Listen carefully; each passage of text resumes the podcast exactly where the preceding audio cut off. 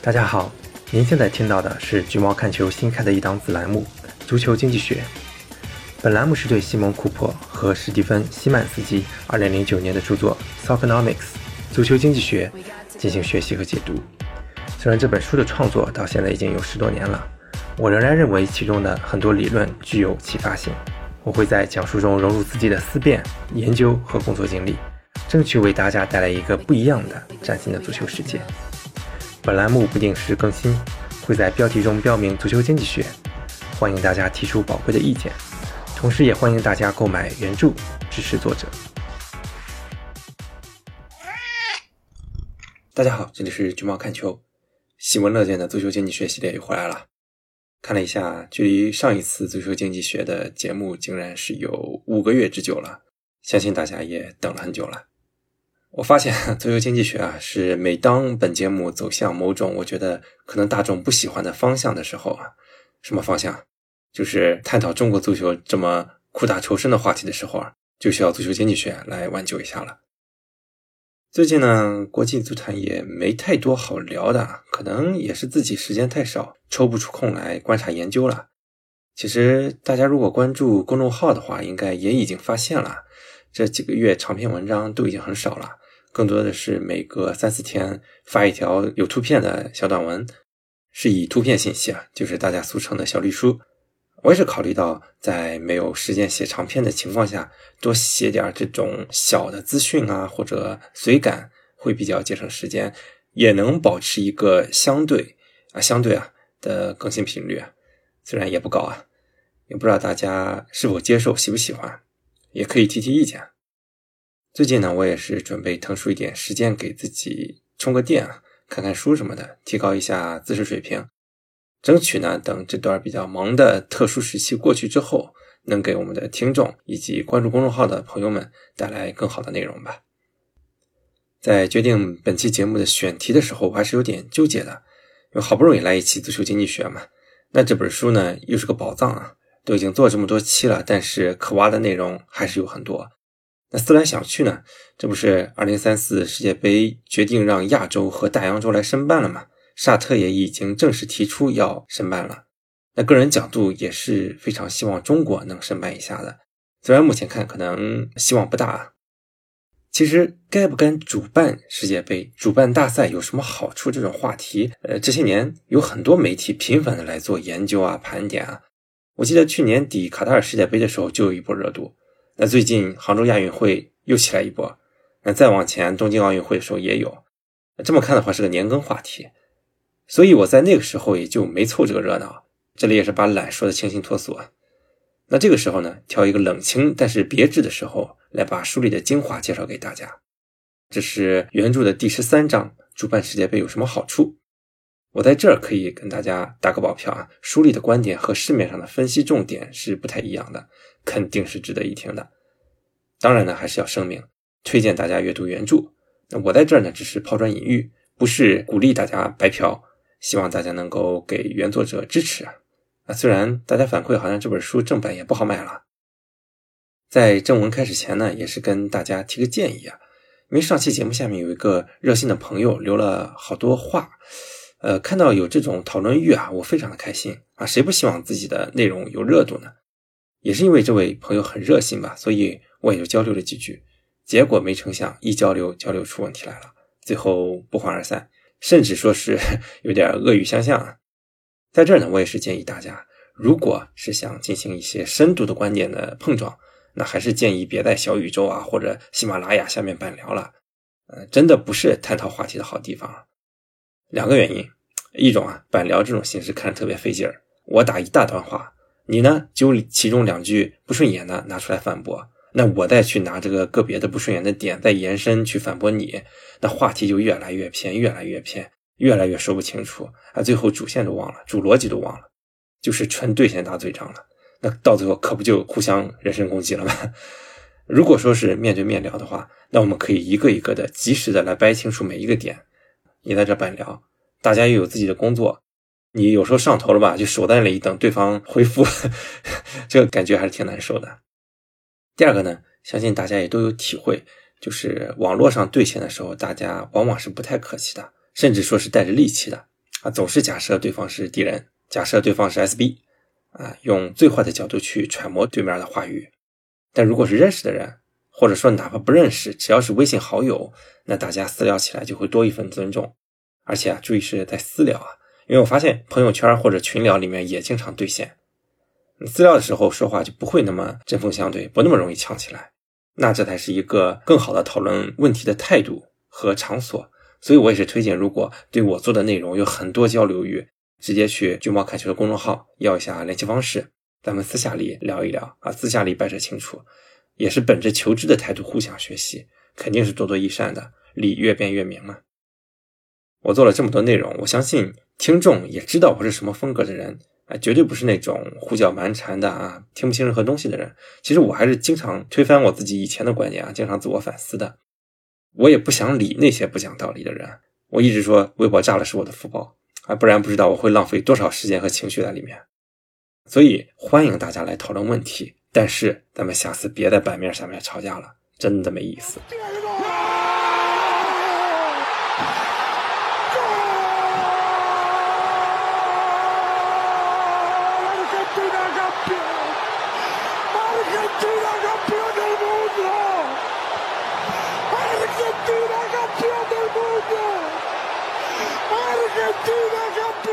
要探讨主办世界杯赚不赚钱，有没有好处？其实很大程度上是在探讨新建世界杯的球场能不能回本，甚至赚钱。在讨论这个话题之前，我们先来把目光转向美国的体育基础设施建设。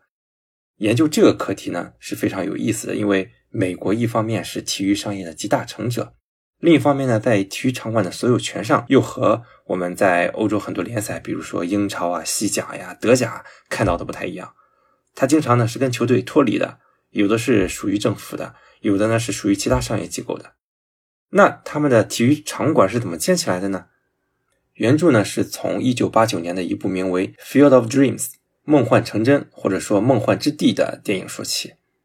主演呢是凯文斯科特纳，年长一点的朋友可能会认识啊，是名作《保镖》的男主角，就是惠特尼休斯顿唱。And I will always love you 那个电影哈，嗯，老一辈可能会比较熟悉这个演员。对我来说呢，更多的看的还是他出演爸爸辈角色的场面，比如说《超人》里面他就演了超人的地球养父，横刀领盒饭那个。这部电影呢，嗯，是改编自奇幻小说《Shoeless Joe》没有鞋子的乔。那这本书讲的是什么呢？是说一个来自爱荷华州的农民，他呢和他的父亲都是终生的棒球迷。他父亲的偶像呢是二十年代的一个棒球明星，叫 Shoelis Joe Jackson。后来呢，他因为卷入赌球的丑闻而被终身禁赛。随之而来呢，主人公和他的父亲的生活也陷入了低谷。主角的父亲从小把他拉扯大，后来呢，主角进入了叛逆期，经常是跟父亲争吵。有一次呢，就甩了一句话，说我不能尊重一个把罪犯视为偶像的人啊。那这个偶像就是指的 Shoelis Joe。从此呢，去了离家很远的地方上大学，伤了父亲的心，直到父亲去世，两个人也都没有和解。许多年后呢，主角在自家的玉米地里听到了一个声音，反复在对他说：“If you build it, he will come。”如果你建起了球场，他就一定会来。他觉得这个声音是在指引他去建一个棒球场，只要他见了，他父亲当年的偶像就会出现。所以他就推掉了自家的玉米地，建造起了球场。他花光了积蓄，没钱还贷款。被人当疯子，但是有一天，早就去世多年的舒利斯 Joe 真的出现了。然后经过若干的奇幻情节，主角呢就跟自己内心的歉疚和解了。啊，其实是一个伤感的救赎的故事。啊，说的我都想去专门看一遍了。说这个电影干嘛呢？就是为了说这句 slogan If you build it, he will come。这句话呢，后来也流行了起来，寓意着建球场能够让我们的生活有所改变。啊，这句 slogan 确实想得好啊，很简短，很直接，而且很上脑。在美国啊，几乎每一个城市，几乎任何时间，总会有人计划来建球场啊，建球馆。美国人呢，对体育的热爱就不需要多说了。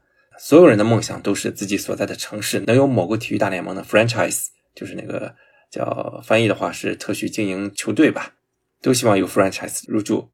甭管是 football 啊，美式的橄橄榄，还是篮球、棒球、冰球，甚至足球，他们都一样热爱。首先，你得有个场馆，他们才可能来吧。在美国呢，体育 franchise 的所有者一般都会要求当地用纳税人的钱来建造场馆，要内设利润丰厚的停车场，还有各种商业设施。通常呢，过了许多年之后，场馆的所有权会移交给 franchise 的所有者。听起来呢，是不是有点不可思议啊？franchise 咋就这么香呢？哎，确实，在美国就是这么香。这一点很自然的让我想起了中国。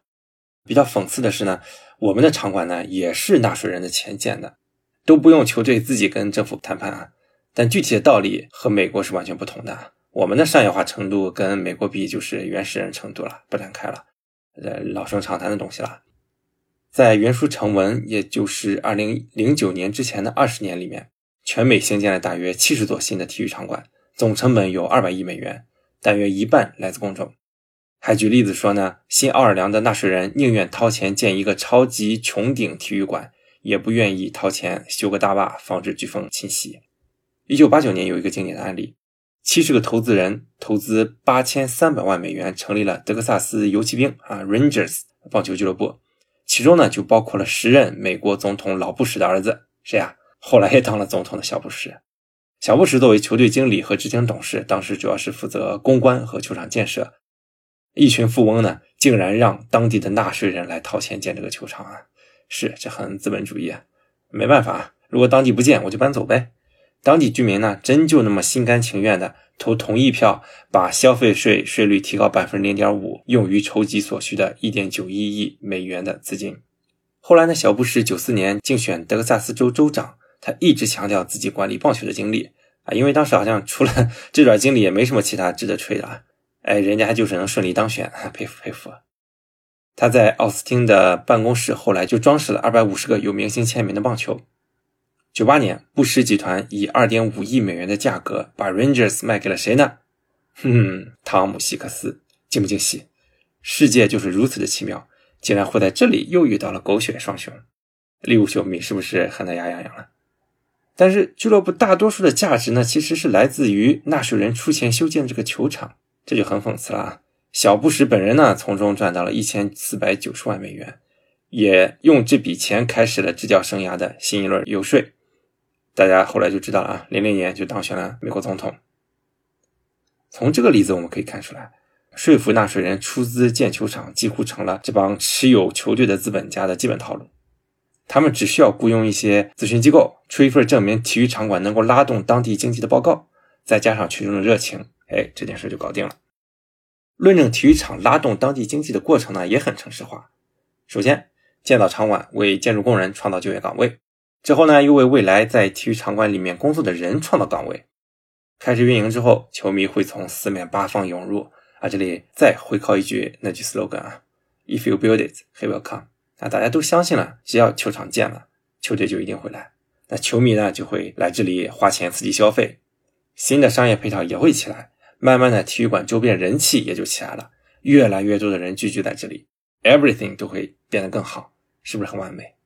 一本名叫《美国人民的体育史》的书里面就提出了这么个观点，说建设公众融资的体育馆正在成为所有城市政策的替代品。这些报告里算出来的经济影响呢，往往还都是天文数字。无论是用什么货币啊，肯定都是数以亿计甚至十亿计的，而且你还挑不出毛病来啊！似乎没有人能够证明这个测算有什么错误，它很难证伪。只要这座城市未来经济有增长，哎，你就可以蹭上来说，这不就是明证吗？如果没有增长，那就是宏观经济形势不利啊，这不赖我们体育场啊。这种情况延续了很长一段时间，直到一个人的出现。这个人呢叫罗布·巴德。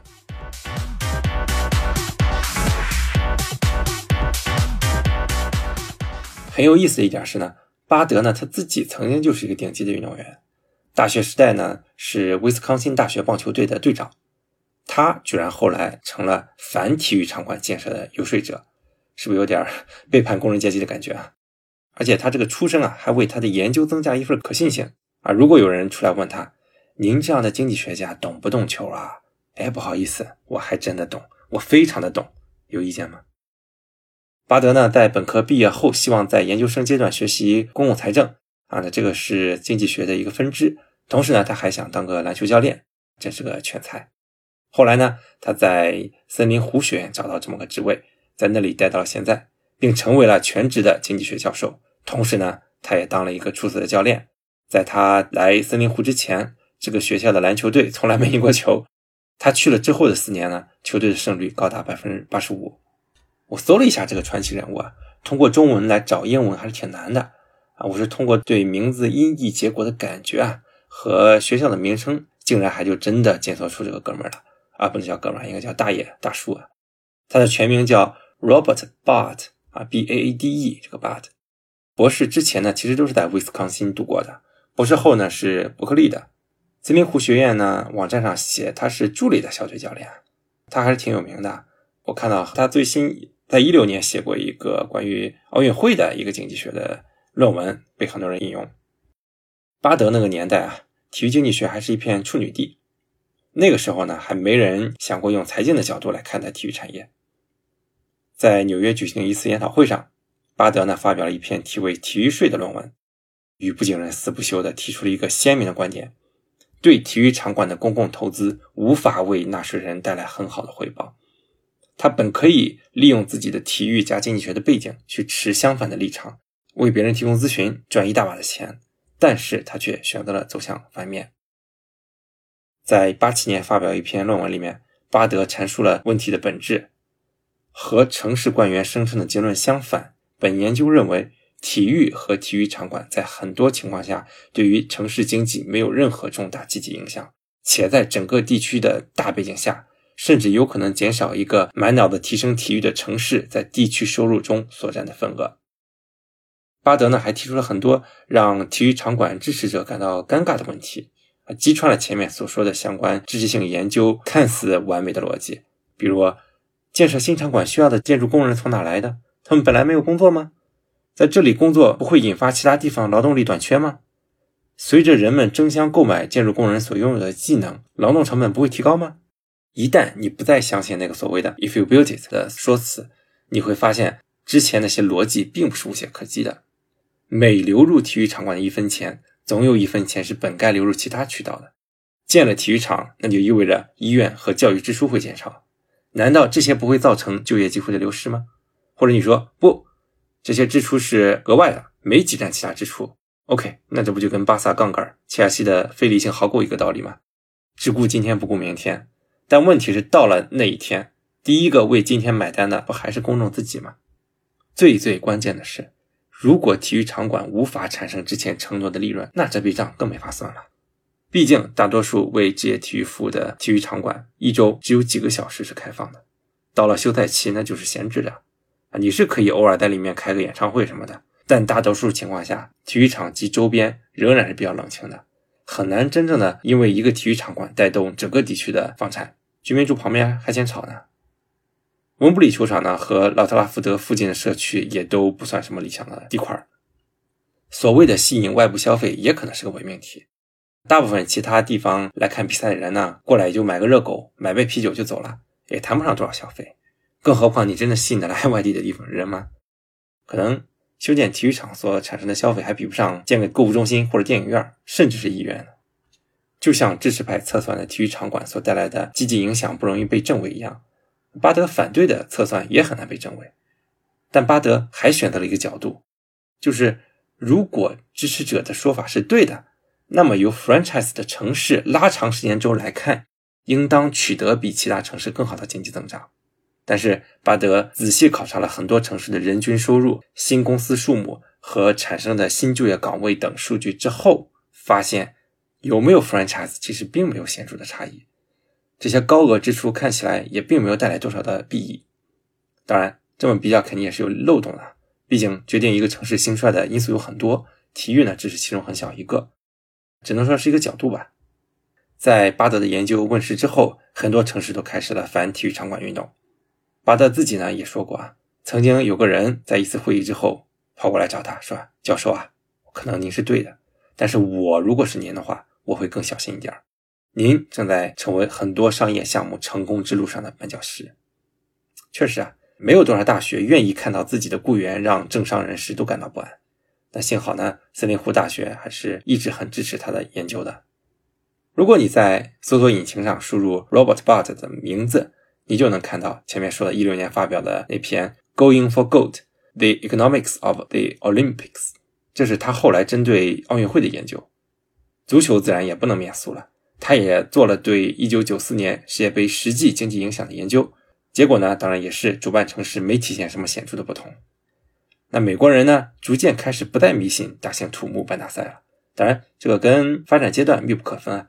现在美国已经是一个高度发达的社会了，哪怕你说的举办2026世界杯、2028奥运会需要新建场馆也并不多了，而且他们很会跟国际足联、奥委会去讨价还价，甚至是斤斤计较。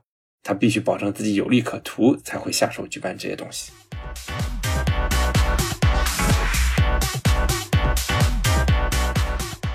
现在大家好像也都接受了，办大赛的经济账至少不会特别直接的反映盈利，最直接关联项目的小账肯定是算不过来的，跟社会广泛影响的大账呢，好像也不好算，只能说是薛定谔的正面影响了。你觉得有那就有吧。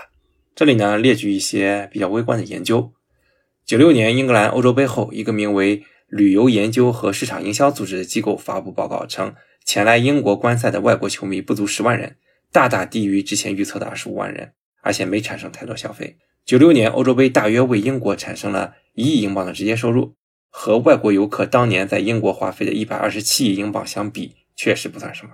利物浦大学和市政厅的一项研究发现，欧洲杯期间来利物浦的三万外国游客只花费了一百零三万英镑。那么欧洲杯制造了多少工作岗位呢？三十个，还都是临时的。零二年日韩世界杯的时候。两国政府官员曾经预测世界杯将分别使两国的 GDP 增加二百六十亿美元和九十亿美元，但这个数字显然是没实现的。零六年德国世界杯的时候，德国人就清醒了很多啊，连德国人自己都非常坦率地承认，整届世界杯只能产生二十亿美元的收入。后来的一二伦敦奥运会也没产生什么权威的数字来证明带来了多少正面的经济影响。零六德国世界杯的时候，就有美因茨大学的专项研究。探讨游人到底花了多少新的钱啊，就是花了多少增量的钱。以前人们做框算的时候，总是拿球场的容量乘以一个凭空想象的人均消费数字，乘出一个天文数字来。但是这个框算有一个很大的逻辑漏洞，这些消费并不一定都是增量的消费。什么意思呢？就是说这些消费真的是因为世界杯而产生的吗？这其实要画上一个问号。研究表明，只有五分之一的世界杯的外国游客是特地为了看世界杯而来到德国的，而一半以上的所谓游客是德国人自己。如果没有世界杯，他们可能也会把钱花在其他项目上，比如看电影、吃饭、购物。啊，人家没有咱们这么根深蒂固的储蓄传统啊，有钱就花呗。德国人在世界杯上花了钱，就有可能在其他项目上减少花费，抵消了所谓的经济效益。当然，有些德国人可能本来是要出国消费的，那这些消费是被留在了国内。但同样的，也有非球迷因为要避免世界杯期间的喧闹，跑去国外度假千年千年，所以又抵消了。其他来自外国的世界杯观众，大约有三分之一吧，是要么是调整时间的游客，就是说本来也要打算来德国的，但既然你有世界杯，那就提前来看看呗；要么就是碰巧当时在德国的，比如说因为出差呀或者读书来到这里了，来都来了，那就看呗。这一部分呢被称为随意的游客，还是一个道理。即便没有世界杯，他们本来也会在德国消费其他的东西。明茨大学的研究结论是，世界杯期间外国游客产生的消费合计二十八亿欧元，听起来好像挺大。但是你再想想，消费者每年会在德国花费一万多亿欧元来观看帕里斯希尔顿之流的表演，再考虑到德国为了世界杯花费的场馆建设费用，呃，有媒体报道是四十三亿美元，显然划不来了。而且前面提到的游人收入的三分之一以上来自于没有走进球场，只是在公共场所的大屏幕上收看比赛的人。那这么算的话，大费周章新建球场看起来就更不划算了。以上的种种研究都指向了一个现实，那就是主办世界杯并不能显著增加游客人数或者全职就业岗位，因此也很难制造多么大的经济增长。甚至南非世界杯之前，南非财政部长和三名知名的体育经济学家开会讨论出的结果是。世界杯能不阻碍南非经济的增长态势就已经不错了。二零一二年波兰乌克兰欧洲杯之前，经济学家对波兰方面新建球场、机场、旅馆以及一些临时性的设施，就像卡塔尔世界杯似的，因为国家太少、游客太多，临时增加了很多住宿、体育设施等等。那这些总的花费预估是一百亿美元以上，而且其中很多都像刚才说的，欧洲杯结束之后就用不上了，显然是回不了本的。再往后，最典型的就是去年的卡塔尔世界杯了。卡塔尔花了多少钱？经济账如何？已经有太多太多相关的报道了，我就不赘述了。那卡塔尔倒也不差钱，无所谓。但你说零四年雅典奥运会这样的，直接拖垮了一个国家的经济，上哪说理去呢？这里呢还要 call back 一下体育场馆的再利用的问题啊。像德国、美国这样的体育发达国家倒还好啊，你不管划不划算，至少以后有球队在这座球场，那就没有白费。但是你说像卡塔尔、南非，甚至日本，最开始那几年球场也没利用起来。当然后来职业联赛真的发展起来了，才算是给填上了。这个现象呢，在中国更为的突出。相信大家住的城市一般都有个叫 奥体中心的地方嘛，有几个派上用场了。上海倒是没有奥体中心，但是目前有三座专业体育场：虹口、浦东和八万人，只有两支中超球队，剩下一个咋办呢？你把八万人改成专业体育场，以后上海去哪办大型的田径赛事呢？用原山的话，再去改造原山。我家乡泰山队，济南一个省体一个奥体啊，省体现在好歹有个济南星洲了，奥体呢现在是泰山队的主场。可是二四年新的专业足球场黄河体育场就要建好了啊，又空一个。当然，作为足球迷，有新的专业基础设施，私心呢肯定是高兴的。但考虑到这些问题的时候，又觉得有点忧国忧民啊，感觉是些许的 劳民伤财。支持申办大赛的人还会说，办大赛最大的裨益是无形的，宣传推广一个国家，提升国际影响力。那这玩意儿就虚了，是吧？当然，对咱们来说，呃，零八奥运会还是比较认可的。虽然花了很多钱，还是觉得帮助我们国家进步了的。可是，对于历史上很多大赛来说，并不是一定办了就有好声誉的。一九七二年的慕尼黑奥运会出了恐怖袭击，一九七六年的蒙特利尔，以及一九九六年的亚特兰大，都是因为主办了奥运会而声名狼藉。大家总是会想，一举办了大赛啊，人家过来一看，眼前一亮，那一些误解就打消了。可是，万一效果是人家来了之后确实觉得不咋地。这不就尴尬了？毕竟一看大赛要来，相信犯罪分子们都已经摩拳擦掌了，该休假也不也就不休假了啊！这个时候是最考验一个国家的治理水平的。而且这个观点我应该不止一次表达过，在当下的国际舆论环境下，洗白啊，sports washing，真正洗得白吗？因为大家脑子里都已经印上了思想钢印，什么是现代文明社会，什么是建民国家，这些认知很难改变。舆论呢也不想让你改变，他就想让你越极端越好，这样才有流量。事实如何无所谓啊，我认为是啥它就是啥。还记得去年卡塔尔世界杯期间舆论场的那个批评啊，西方媒体恨不得一天一篇负面报道。我呢稍微把天平拉回来一点儿都会被喷，太有体会了。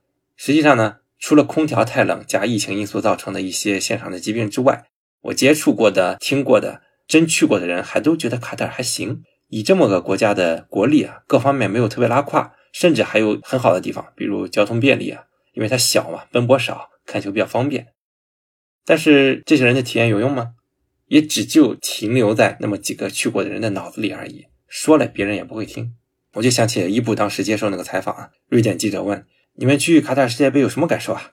伊布说：“非常非常棒，我和家人在那里待了两天，组织方十分，体验感十分，比赛十分，观众十分，食物十分，世界杯。”十分，一切都是十分。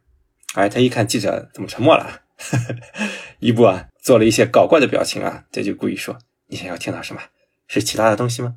记者呢就很实诚说：“哎，我只是很好奇啊，因为卡塔尔受到了很多批评，例如人权什么的，我很好奇你对这个国家和世界杯的看法。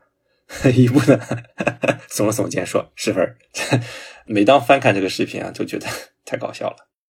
那么，既然主办大赛看起来这么处处不讨好，那么，为什么人们还在追求办大赛呢？当然，这个疑问还是有些问题的，因为我们现在可以看到，到至少是下一个十年来看的话，大家争相办赛的局面似乎是不复存在了。奥运啊、欧洲杯啊、世界杯的竞争都没有以前那么激烈了。一方面呢，有经济实力的国家能办的也都办差不多了；另一方面呢，无论是奥运会的扩项目，还是说世界杯、欧洲杯扩军，对办赛方的压力太大了，负担太重了。现在呢，趋势都是剩一两组申办者，哎，你们一块办吧，或者你们商量了前后脚办吧。但是呢，只要还有人肯办，那就说明还是有人觉得有好处的，而且不可能人人都是傻子。那他们图什么呢？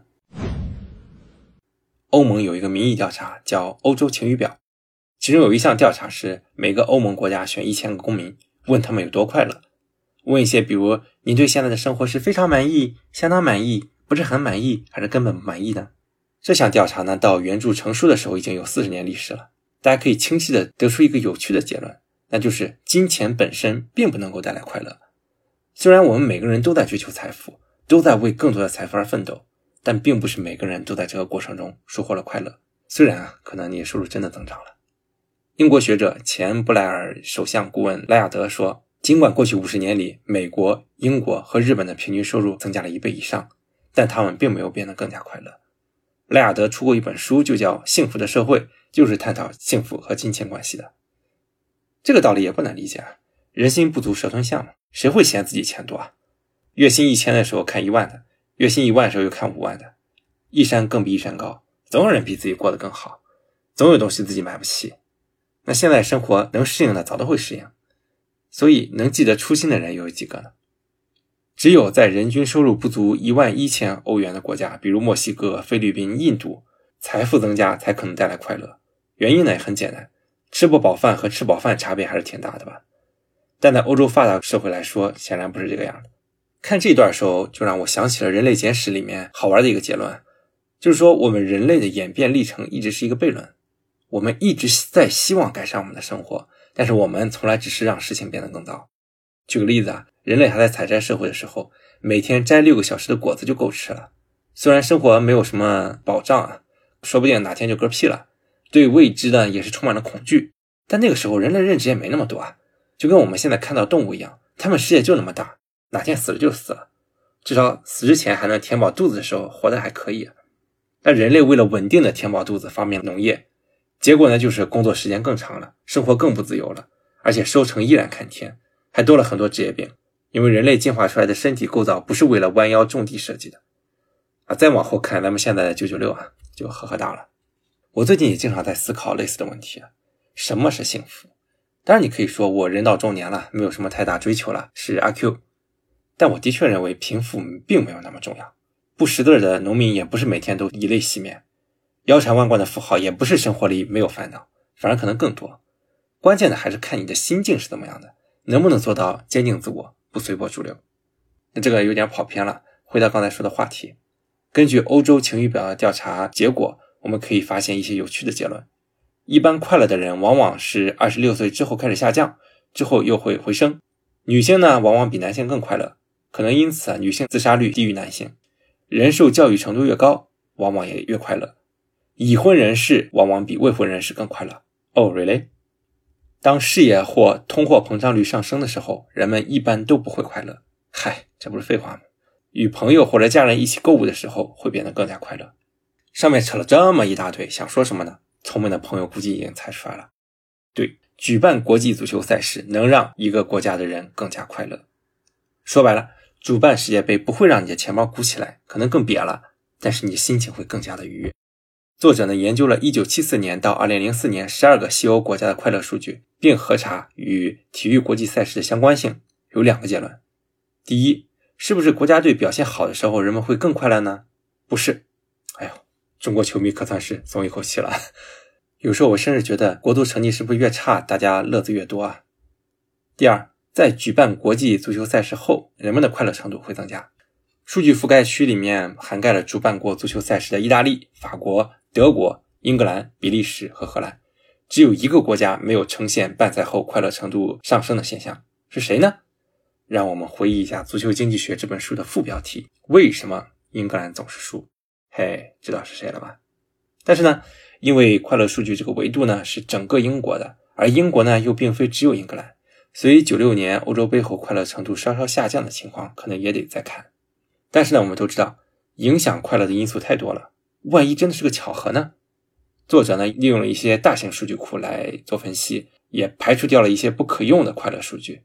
最后呢得到的数据样本缩小了一些，只有九零意大利世界杯、八四法国欧洲杯、八八西德欧洲杯、零零荷兰比利时欧洲杯这五个国家的样本，是有点小啊。但是可以明显的看出人们的快乐程度都有所上升。赛事进行之后一年的快乐程度普遍高于赛事进行之前一年的。秋季呢，也就是比赛结束之后的快乐程度是高于春季的时候。像荷兰和法国想达到同样的效果，大概需要平均收入增加几百欧元才可以啊。量化的话，人们从主办世界杯中所获得的快乐，相当于从教育程度较高所获得快乐的两倍。主办一届国际足球赛事能够给人带来的快乐，基本相当于一个人的收入从整体收入线最下方的四分之三处突然跃升到最上方的四分之一处。虽然比不上中六合彩，但也很可观了。从整个国家来看，主办国际赛事带来的快乐程度跃升，很容易转化为即时游园。其他结论呢？还有年龄较大的男性获得的快乐最多啊，可能因为他们本来事就少啊。哎，有世界杯了，我不困了。受教育程度较低的人从中获得的快乐也高于受教育程度更高的人。可能 在英国受教育程度高的不屑看足球嘛。在研究的人群里面，只有一个人群的快乐程度没有提升。Guess what？女人。从整个国家来看，就世界杯而言，快乐会延续很长时间，甚至到赛事过后的二至四年。欧洲杯的影响呢比较短，一年之后就没了。但是。如果人们在赛事之后变得更快乐的话，还必须要说的是，他们往往会在赛事之前丧失一点快乐。呃，这个嘛，在主办赛事之前的四至六年里面，很多群体都会呈现快乐程度的下降，大概可能是关于球场建设啊、足球流氓啊、国家队水平什么的，会让人焦虑。那么问题来了，既然主办世界杯以及美国各城市希望拥有 franchise，不是图钱，而是图快乐。那么，为什么还要给自己裹上一个虚伪的经济外壳呢？可能 经济家们也是后知后觉吧。直到二十一世纪，欧洲的政治家才开始不再张嘴闭嘴都是谈钱了，而是开始更关注人们的快乐。很简单，人家过了简单追求 GDP 的阶段了呗。零六年的时候，卡梅伦曾经试图引进 GWB（General Well-being，国民幸福指数）来取代 GDP 作为核心的 KPI。肯尼迪呢也曾经说过。GDP 能够衡量一切，就是不能衡量那些让生命更有价值的东西。卡梅伦说：“提高社会幸福感是这个时代的核心挑战。”政治家们往往力图说服人们，只有经济增长了，人们才会幸福。但是我希望大家认识到，人们与家庭、朋友乃至身边整个世界之间的关系的价值所在。哎，发达社会说话就是有底气啊，腰杆硬。举办大赛似乎是创造了所谓的这种关系，人们聚集在酒吧或者球场里面。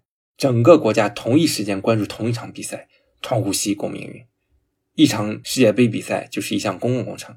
现代社会已经很少再有这么全面参与的东西了。想想阿根廷夺冠之后，布宜诺斯艾利斯疯狂的那个样子啊！想想沙特赢了阿根廷，全国放假那股劲儿。可惜啊，零一年世界杯出现的时候我还小，但我仍记得零四年亚洲杯给当年的我带来多少的快乐和憧憬。我也是从那一年真正开始无可救药的爱上足球运动。以前篮球打得多啊，但突然就觉得篮球索然无味了。如果说参加世界杯能够带来凝聚力，那么主办世界杯就更是如此了。看到全世界人都涌过来，那种感觉肯定是倍儿有面子。不知道最近杭州人有没有同感？呃，反正好像杭州人还挺乐在其中的，看他们都忙着看比赛什么的。嗨，你就别说这种大赛了，像我偶尔在上海看一场家乡球队的客场比赛，都够开心很久了。政治家们呢也会变得更加快乐。通常呢，你想修个公路啊，总会有其他反对派跳出来来挑刺儿。这里要用钱，那里也要用钱，然后两边争得面红耳赤的。但是轮到主办大赛了，大家的意见突然变得一致了。伦敦申办奥运会期间，传奇的赛艇选手史蒂夫·雷德格雷夫爵士在议会上掏出了一块奥运奖牌，瞬间各个党派的议员都不反对了，哪怕是关于参战的议题啊。可能也不会有这么意见统一的时候，但是吧，政治家碍于面子，又不能把这话说那么直白，只能用华丽的辞藻裹着逻辑严密的论证来主张申办大赛。当时呢，伦敦市长曾经写道：“奥运会将为我们带来很多急需的新设施，一个奥运规模的游泳池。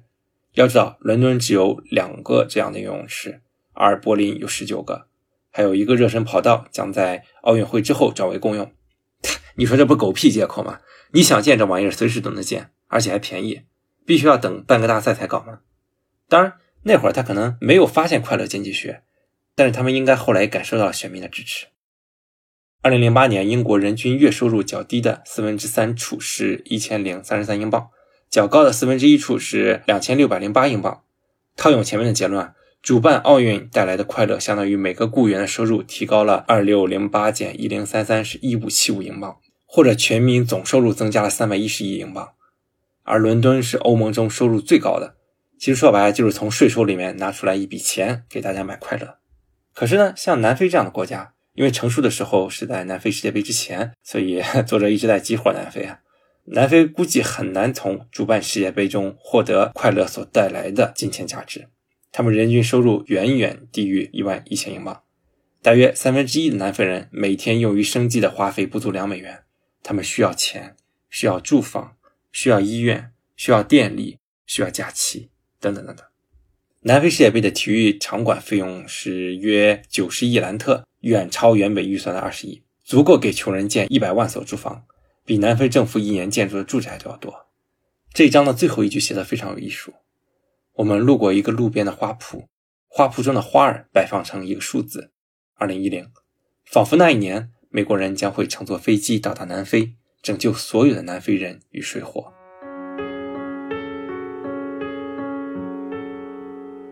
读完了原著啊，又到学以致用或者上价值的时候了。我的观点呢，已经在标题里旗帜鲜明的体现了啊。于球迷而言，这是一个不需要考虑的问题，哪怕你不喜欢国足，天天把海参挂在嘴边。也总有喜欢的其他国家队吧？能在家门口看到顶级明星为梦想真枪实弹的对抗，而不是友谊赛玩，何乐而不为呢？于体育经济学研究者而言，好处上面都说了。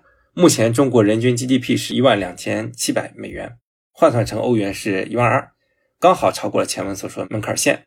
但是呢，目前距离二零三四还很远。虽然我们目前经济发展是放缓了，但依然在全球范围内属于增长情况不错的。所以申办世界杯理应让我们过得更加快乐，更何况身为纪念狂魔，再加上完善的配套周边，申办世界杯这种大赛对我们来说也是毫无压力的。但是至少截至录制节目的时间，我们官方并没有透露出一丝丝想要申办2034世界杯的意思，这无疑是非常令人遗憾的。原因呢，其实也都理解。从外部环境来看，2030世界杯囊括了南美、欧洲、非洲三大洲的举办国。那摆明了就是给沙特申办二零三四世界杯铺路的，而沙特对于世界杯的野心，那可是司马昭之心，路人皆知。澳大利亚如果想 PK 的话，胜算也不高。想想啊，卡塔尔好处给够了都能过，沙特那不是更容易啊？无论是亚足联还是国际足联，西亚人在那儿都是如鱼得水。原因不说，大家都知道，那狗大户的赞助摆在那儿，谁跟钱过不去啊？而且这次精明在什么地方呢？二零二六年美国刚办，二零三零年欧洲刚办，二零三四年沙特再来办的话，就不会像当年卡塔尔抢了美国一样成为靶子，处处被针对，舆论的压力呢也会小很多。关于沙特的足球战略啊，前几天有平台约稿，我是勉为其难又写了一次。但尽管这是我被迫做的选题，但我的风格还是不懈怠每一个字吧。这次呢是偏向从经济学角度来看。也是对自己一个挑战，因为我是半路出家学金融的，经济学基础是非常非常差，再加上工作之后用的也不多，呃，反正我是尽力了。如果有朋友读出来有什么不对的、不专业的，也请不吝赐教。但是如果中国能申办的话，竞争力当然不是澳大利亚能比的。市场而言呢，中国也是国际足联一直想讨好的巨大市场，三番五次的给咱们制造机会啊，虽然咱们是三番五次的挥霍这些机会啊，世俱杯、亚洲杯都递到嘴边了。都因为各种不可抗性因素放弃了，也算是足球外交上嗯交了恶吧。但是如果我们真的认真申办，机会还是有的。毕竟咱们的基础设施、办赛经验那都是一流的。根据一些专业媒体的解读，这次呢，国际足联可谓是用心险恶。初步提交申办意向的截止日期是本月底，那就留给各个国家一个月的考虑时间。那绝对是提前跟沙特勾兑好了，因为沙特不是六月份的时候刚宣布退出二零三零年世界杯的申办吗？这当时呢，大家分析说是觉得可能希腊带不动，但是没想到啊，其实是早就有安排了。申办世界杯这么重大的事儿啊，一个月的时间去疏通大理上下的关系，怎么可能够呢？就算是过了这一关，提交方案的时间 更加离谱，十一月底就要提交最终的竞标方案，呵呵了，这不是扯淡吗？而且二零三零世界杯都才刚刚敲定，你立马二零三四就要紧锣密鼓的定下来，安德尔什么心，傻子都知道。要么说国际足联是最大的黑帮嘛？果然名不虚传。从布拉特到光头，这一届届的换汤不换药啊。这些人都是外部因素，更令人心痛的还是内部因素。还记一年多以前吧，我曾经做过一期番外，我说二零二三亚洲杯没了也不可惜啊，我们的目标是世界杯，场馆呢也是为世界杯留的。谁能想到一年之后，那 沧海桑田了，整个足球界都可以说是打醉了重来。尽管呢可能很大快人心，但正事儿呢也的确是耽误了的。基本上一整年的工作都停滞了。你别说世界杯了，就那些日常的工作都没人排班，还是挺影响事儿的。哎，怎么评价呢？但愿所谓的刮骨疗伤真的能起作用吧，不然耽误这些事儿啊，代价也真的挺大了。在发出沙特那篇文章的时候，我就挺感慨的。你说金元足球申办世界杯，这一切都是我们当年在做的。去年我也说过啊，我一九年底满怀激情迈入足球行业的时候，那是充满了希望的时代。金元足球还没过去。职业联盟成立在望，中性名筹划推进，足协主席提出了一系列理念，都让我觉得找对了人。啊当时还说要强制公布俱乐部财报呢，我说那我可发达了，足球财经博主终于要扬眉吐气了。那时候看似乎是要向着职业化大踏步迈进了。二一年扩军的第一届世俱杯就在咱们这儿，上海体育场就是因为要承办决赛了，所以开始了改建。当时呢，山东奥体中心也马上动工改建了。规划球员到位了，国足冲击二卡塔尔世界杯，接着二三本土亚洲杯，专业球场都建好了，这一套组合拳下来，如果理想的话，世界杯不就水到渠成了？然而现实是，金元足球崩了，足协主席呢只是嘴炮，疫情来了，世界杯、亚洲杯飞了，好久的球场白建了，规划水了，国足青黄不接，足坛反赌扫黑大清洗，那你再加上国内经济形势不好。似乎也没有人再有心情操心办世界杯了，可能只有发生奇迹才有可能了。再加一个，我也被欠薪了，我也转行了啊！其实都理解啊，没办法啊，一步步走到现在也都是事出有因的。但是错过了二零三四，下一次就是二零四六了。请问二十三年之后各位都在哪儿呀？青春肯定是不在了，还喜不喜欢足球呢？那时候足球还存不存在呢？是不是被电竞取代了？如果存在的话，我的儿子应该倒是正当打之年了。二十三年后，我们为亚洲杯兴建的球场啊，以及后续这一波新的专业球场，也都不跟潮流了。那到时候还得再改建。每每想到这些啊，心里呢就不是个滋味当然，有钱人可以说无所谓啊，我可以出国看世界杯啊。但是中国之大，十四亿人口，有几分是有条件说走就走出去看世界杯的呢？这就有点何不食肉糜了。我觉得前面讲的足球经济学章节，以及后来聊的中国和世界杯的话题，又一次展现了为什么足球在中国如此难以生根发芽。足球本来是一个很快乐、很轻松的事儿，发展足球也是一项民生福祉。足球可以让人们变得更加快乐、更加幸福、更加健康。但是，似乎在我们现在的社会语境里面，并不是这样的。足球承载了太多的压力、要求、责任，还有负面。我说申办二零三四，肯定有人说你国足成绩啥样，你有脸办吗？可是这他妈有什么关系？